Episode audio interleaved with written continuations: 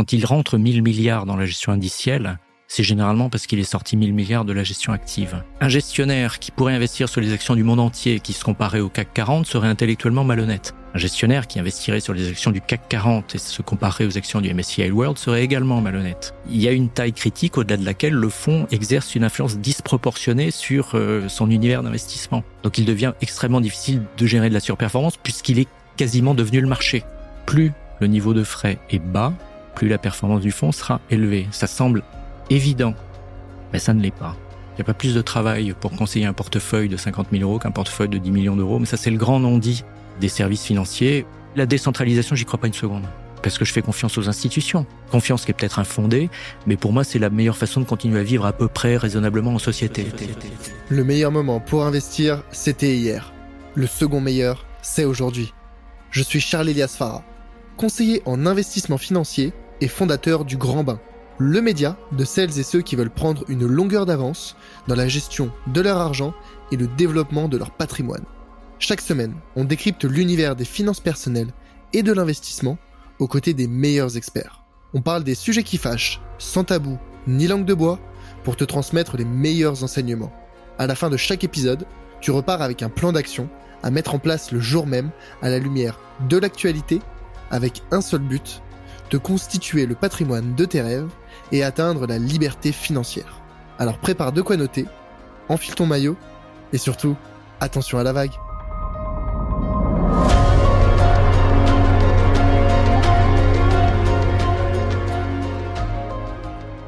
Moi, je voudrais parler euh, de votre expérience peut-être chez Alpha Eka, enfin du, du cabinet que vous avez construit, que vous avez créé. Quel était l'objectif de ce cabinet? Alors, je suis parti de Cantalis à une époque où euh, j'étais euh, extrêmement fatigué physiquement et, moralement. Je suis resté actionnaire et, euh, je, rends grâce à mes deux associés d'avoir été beaucoup plus tenaces que moi et d'avoir réussi à, développer Cantalis et à, et à vendre la société à, Harvest. Je me suis associé avec un conseiller en investissement financier indépendant au sens de MIF2, qui avait son propre cabinet et que j'avais pratiqué au sein de l'association CFA Society France il a donc choisi d'être indépendant au sens de MIF2, à savoir de n'être rémunéré que par ses clients sous forme de factures d'honoraires explicitement envoyées aux clients, qui avaient donc la douleur de les recevoir et de devoir les payer. Et ça se passait fort bien, et qui s'était dit qu'on arriverait euh, à aller beaucoup plus vite à deux, ce qui est vrai. Donc on a, euh, à partir de ce qu'il avait lui bâti avec son propre cabinet créé Alpha qui offrait des solutions d'investissement exclusivement indicielles à des clients. Et une grosse partie de notre travail, c'était la pédagogie préliminaire pour expliquer en quoi il était désirable de recevoir une facture d'honoraires tous les trimestres ou tous les semestres plutôt que de ne jamais recevoir de facture et euh, d'avoir euh, une gestion active et d'avoir un conseiller rémunéré par les rétrocessions. Donc la grosse partie du travail, c'était de l'avant-vente, avec un argumentaire que nous avions peaufiné au fil des ans de nos lectures, de nos pratiques euh, personnelles et qui marchait fort bien. Et donc, nous recommandions des allocations indicielles à des clients qui étaient absolument ravis euh, de nous payer des factures trimestrielles, que les allocations d'actifs montent ou descendent, ou, baissent d'ailleurs. Ça n'était pas le problème. Le problème, c'était de leur dire qu'il était préférable de nous payer des honoraires explicites et d'avoir de la gestion indicielle à très très bas coût, plutôt que de payer une gestion active avec des honoraires euh, non explicites, indolores, invisibles, mais extrêmement pénalisants pour la performance. Ça me rassure de voir que vous qui avez quelques années d'expérience de plus que moi, euh, finalement, on est arrivé à des conclusions similaires. Moi, tous les fonds que je recommande à mes clients, c'est uniquement des, ETF, des fonds indiciels, euh, des, ETF pour euh, la diversification, pour les frais faibles, pour le système de nettoyage automatique, ce que j'appelle le nettoyage automatique des, des indices. Donc là-dessus, ça me, ça me rassure un petit peu. Et moi, ce qui m'intéresse justement sur la différence entre honoraires et, et rétrocommission, souvent ce qu'on reproche aux honoraires, c'est que ça empêcherait une partie de la population qui n'aurait pas les moyens de payer euh, upfront, donc euh, dès le départ, les honoraires demandés. Euh, ça les priverait de conseils, de conseils financiers. Quel était le profil des personnes ou de vos clients chez Alphaca? C'était des clients plutôt aisés avec des portefeuilles importants et pour la majorité d'entre eux qui avaient un niveau de culture financière qui était assez important, assez élevé. Donc l'effort de pédagogie était assez limité. Il y avait également quelques clients qui étaient beaucoup plus novices mais qui nous avait été euh, recommandé ou qui nous avait été amené par des membres de leur famille avec lesquels nous étions en relation. Donc il y avait énormément de bouche à oreille. Donc le niveau d'effort pédagogique était différent, mais grosso modo, il était similaire. Et à chaque fois, on arrivait à convaincre les gens de façon relativement aisée, notamment les gens qui étaient gérés dans des banques privées dans lesquelles on constatait qu'il y avait des fonds maison avec des niveaux de frais de gestion fixes extraordinairement élevés et des pratiques euh, de commission de mouvement hallucinantes qu'il était préférable d'utiliser des fonds indiciels pour lesquels les frais de gestion fixes sont faibles il n'y a pas de commission de performance et il n'y a évidemment pas de commission de mouvement. Et les honoraires étaient euh, fixes ou étaient en pourcentage du montant investi? C'était des honoraires proportionnels au montant du portefeuille avec une dégressivité par tranche. D'accord. Plus le portefeuille était élevé, plus le pourcentage d'honoraires qui s'appliquait au sein de la tranche était faible. D'accord. En ordre de grandeur, ça représentait quel pourcentage? Maximum 1% pour les portefeuilles les plus petits. Mhm. Avec la dégressivité, en fonction des niveaux de portefeuille, ça pouvait descendre jusqu'à 0,50% des actifs conseillés. Comment est-ce que vous justifiez la dégressivité? Et euh, qu'est-ce que vous appeliez un petit portefeuille et un grand portefeuille? On avait des portefeuilles d'une cinquantaine de milliers d'euros et on avait des portefeuilles de plusieurs millions d'euros. Quant à la dégressivité, elle se justifie par le fait qu'il n'y a pas plus de travail pour conseiller un portefeuille de 50 000 euros qu'un portefeuille de 10 millions d'euros. Mais ça, c'est le grand non-dit des services financiers où on a, on applique une facturation ad valorem, c'est-à-dire un pourcentage des actifs sous gestion et ou conseillés qu'absolument rien ne justifie par ailleurs. Donc, il n'y a pas de justification sur euh, la dégressivité. Si, c'est-à-dire que c'est moins mal d'avoir une dégressivité. Si on poussait la logique jusqu'au bout, les honoraires devraient être fixes. Ça devrait être des honoraires horaires. Nous n'avions pas poussé à l'époque la logique jusqu'au bout parce que le cabinet était jeune. Eussions-nous poursuivi ensemble pendant de nombreuses années, je pense que nous serions arrivés à une facturation exclusivement horaire. Il existe aux États-Unis quelques cabinets qui fonctionnent sur cette base exclusivement horaire, avec des frais horaires, des honoraires horaires qui dépendent de la compétence et de la notoriété surtout du conseiller, qui peuvent atteindre 500 dollars de l'heure. Maximum? Qui peuvent atteindre 500 dollars de l'heure. Je suppose qu'il y a des gens qui font plus, mais moi, les gens que je suis, comme Rick Ferry par exemple, ce sont les ordres de grandeur. Ah, j'aurais pensé plus. Alors, 500 euh, dollars de l'heure, certes. Combien d'heures de travail sont nécessaires pour... Euh, je ne sais pas. Ça dépend de chaque cas. Ok. Ouais, parce que finalement, on, en revient à tout le sujet de gérer un portefeuille, que ce soit pour les, les, les, les, fonds de gestion active qui prennent des pourcentages, alors que finalement, euh, que le trade soit euh, de 10 euros ou de 10 000 euros, eux, ça va leur coûter la même chose derrière. Donc, euh, pour vous, c'est un petit peu pareil que le portefeuille soit de 50 000 ou de 500 000. L'allocation ne sera pas la même, mais le travail nécessaire pour arriver à la définition de l'allocation sera similaire. Absolument. D'accord. C'est la beauté du modèle ad valorem pour les gens qui le pratiquent c'est difficile à justifier face à un client, mais aujourd'hui c'est le modèle dominant, donc il n'y a aucune remise en cause, en tout cas à ma connaissance, en Europe. Il commence à être un tout petit peu remis, en cause aux États-Unis. D'accord. Et vous pensez que si vous aviez commencé avec ce modèle ad valorem dès le départ, donc euh, sans être connu sur la place, euh, sans avoir un certain portefeuille de clients, sans avoir un certain réseau, vous auriez pu développer euh, le cabinet de la même façon ou pas? Il faut bien commencer un jour, je ne sais pas, je ne sais pas refaire l'histoire. Mon ex-associé a commencé ex nihilo, et a réussi à construire une clientèle en quelques années qui était tout à fait honorable. Mais ça n'allait pas assez vite pour lui. Effectivement, c'est très très difficile aujourd'hui de commencer comme conseiller euh, en investissement financier et ou comme courtier en assurance sur un, modèle euh, qui serait exclusivement honoraire. Ce qui ne veut pas dire qu'il ne faut pas le faire. Mmh mmh ouais. Aujourd'hui, ça représente à peu près, euh, je crois, c'est moins de 5% des gestionnaires qui sont indépendants au sens de la réglementation MIF 2. Selon la dernière enquête de l'AMF euh, à fin 2021 de mémoire, effectivement, 6% des CIF étaient indépendants, c'est-à-dire étaient exclusivement rémunérés par honoraire. Donc 94% perçoivent majoritairement des rétrocessions, mais peuvent évidemment facturer des honoraires pour des actes euh, de consultation patrimoniale non liés aux, actifs financiers. Mmh, mmh, d'accord, ouais. Et je crois que c'est encore pire en Allemagne, par exemple. Je crois que là, les CIF indépendants au sens de MIF 2 se comptent sur les deux doigts de la main. Ah oui? Ah, Je pensais que chez nos voisins européens, c'était plutôt répandu d'avoir une facturation aux honoraires. Non, c'est répandu. J'avoue, il est interdit d'avoir des rétrocessions. Ailleurs, ça n'est pas répandu. D'accord. Où est-ce que c'est interdit d'avoir des rétrocessions? C'est interdit au Royaume-Uni et c'est interdit aux Pays-Bas. D'accord. Et est-ce que, euh, ça serait intéressant, je ne sais pas si vous avez l'information, mais au Royaume-Uni et aux Pays-Bas, l'accès à, à, des conseillers financiers est plus ou moins répandu, est plus ou moins simple? L'accès aux conseillers financiers au Royaume-Uni a toujours été extrêmement répandu, beaucoup plus qu'en France, parce que les réseaux bancaires euh, n'ont pas pris ce marché de la distribution de produits d'investissement.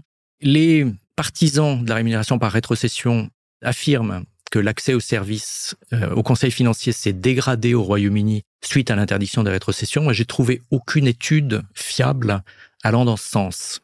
En revanche, c'est ce que disent les opposants à l'interdiction des rétrocessions. Bien sûr. En plus, c'est un sujet un petit peu d'actualité. Euh, en ce moment, on a, voulu interdire les rétrocommissions euh, à l'échelle européenne ou c'était spécifiquement en France? C'était à l'échelle européenne. Je suis pas certain qu'on ait jamais voulu interdire les rétrocessions. Je pense que c'était un, un, leurre envoyé par la, commissaire européenne qui a parfaitement réussi parce que les différents lobbies se sont agités euh, considérablement contre cette mesure qui effectivement ne fait pas partie des préconisations de la stratégie d'investissement des particuliers, la Retail Investment Strategy, dont les textes ont été publiés il y a deux semaines et qui ne vont pas jusqu'à interdire les rétrocessions, mais qui manifestement ont introduit des contraintes supplémentaires qui irritent beaucoup les acteurs établis de la distribution de produits financiers. Quelles contraintes? Interdire euh, les rétrocessions dans le cas de services, par exemple de réception, transmission d'ordre pour lesquels il n'y a pas de conseil, et puis durcir les obligations euh, réglementaires, imposer quand on est face à un client auquel on est susceptible de proposer un, un fonds, par exemple, géré activement, de lui dire qu'il existe des solutions alternatives moins chères, à savoir de la gestion indicielle. Et donc, depuis la publication du projet de texte de, sur cette stratégie, tous les lobbies au niveau français et européen sont vent debout en expliquant que ça va faire, ça va créer euh, le, le mythique et inventer toute pièce advice gap, c'est-à-dire euh, ça va restreindre l'accès au conseil euh, d'un certain nombre de clients potentiels. Et il sera très intéressant de voir ce qui va se passer dans les semaines à venir avant l'adoption définitive du texte de la Retail Investment Strategy. Et donc vous, à titre personnel, vous pensez que si les rétrocessions étaient interdites, on aurait véritablement un, ce fameux gap? Non, bien sûr il y aurait une situation extrêmement délicate pendant quelques mois, voire quelques années à gérer, une situation de transition pendant laquelle il va falloir expliquer aux clients existants qu'on passe à un autre mode de rémunération et justifier le fait qu'avant, ils payaient très cher et puis qu'après, ils paieront peut-être moins cher ou qu'avant, on leur proposait exclusivement des produits gérés activement et que demain, on leur proposera contraint et forcé des produits indiciels. Mais je pense que ce cap est facile à franchir. Enfin, facile, non, mais il est franchissable. Euh, ce qu'on a vu aux États-Unis, par exemple, où les rétrocessions ne sont pas interdites, c'est qu'il y a une vingtaine d'années, le modèle dominant de rémunération du conseiller financier, c'était 2%. 1% de frais de gestion active qui restaient à la société de gestion et 1% de rétrocession. Aujourd'hui, le conseiller touche toujours 1% des actifs conseillés. Il les facture directement à son client et il le met dans des produits indiciels à 0,2. Le client a gagné 0,8.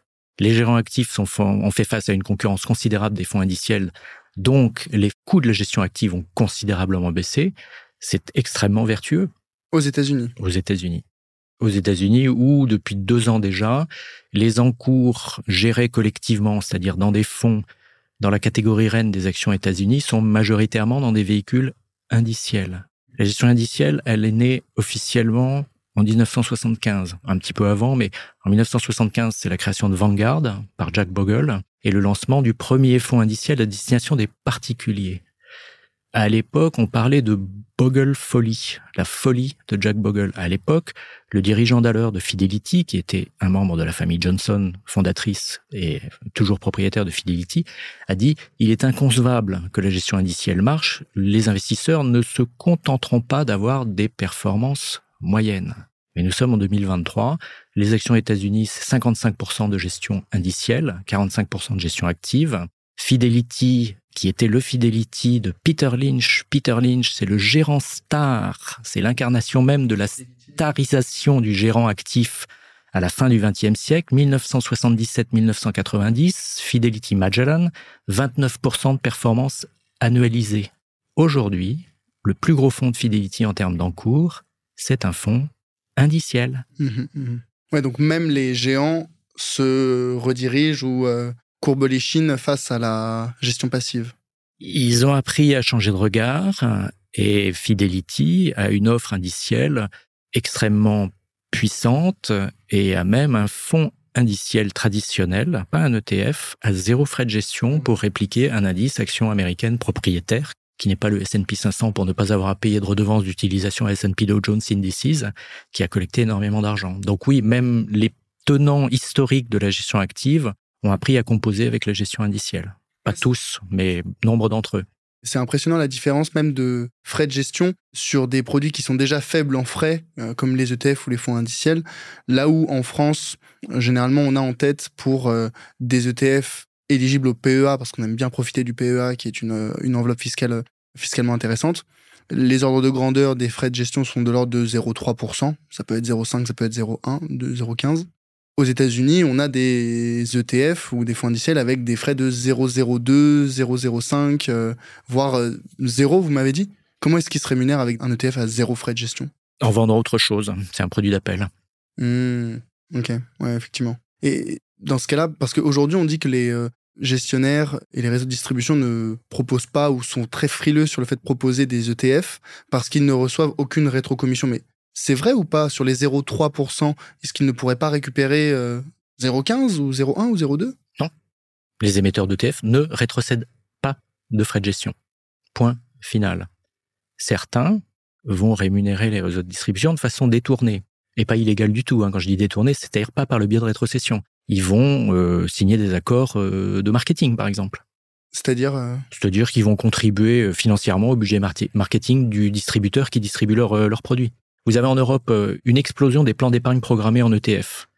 Explosion qui a avant tout lieu en Allemagne avec deux acteurs dominants qui sont Trade Republic et Scalable Capital, qui sont également maintenant implantés en France.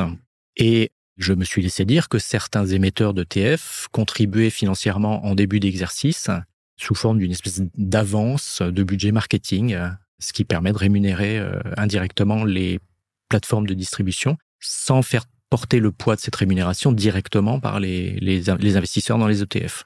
Donc ce serait les réseaux de distribution qui prennent en charge ces frais Ce seraient les émetteurs d'ETF qui contribueraient financièrement au réseau de distribution, oui.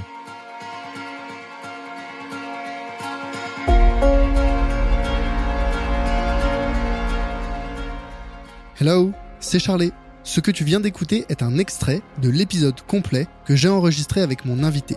Donc, si tu veux écouter la totalité de l'échange, tu peux dès maintenant le retrouver sur ta plateforme d'écoute préférée. Au passage, pense à mettre 5 étoiles au podcast s'il te plaît. Ça compte énormément pour moi et ça m'aide à développer le podcast. Je te remercie d'avance et te dis à très vite pour un prochain épisode. A plus